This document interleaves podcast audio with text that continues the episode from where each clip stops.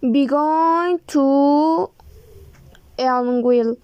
What what I am going to do next weekend?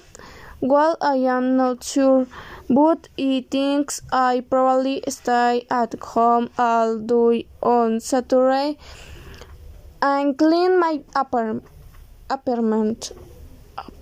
I see. I come that sound pretty boring, mm, but my apart- apartment apartment it is bit messy. It's about time I clean it up. On Sunday, Homer, I have some more interesting plans in going to meet two or three friends at a restaurant at 8, 18 o'clock and have breakfast. And we usually do that once or twice a month.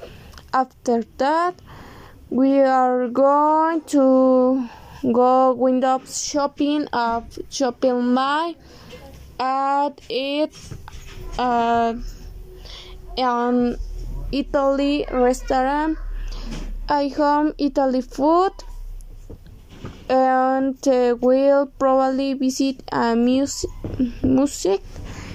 Don't really like to go to museums that much, but my friends really like museums.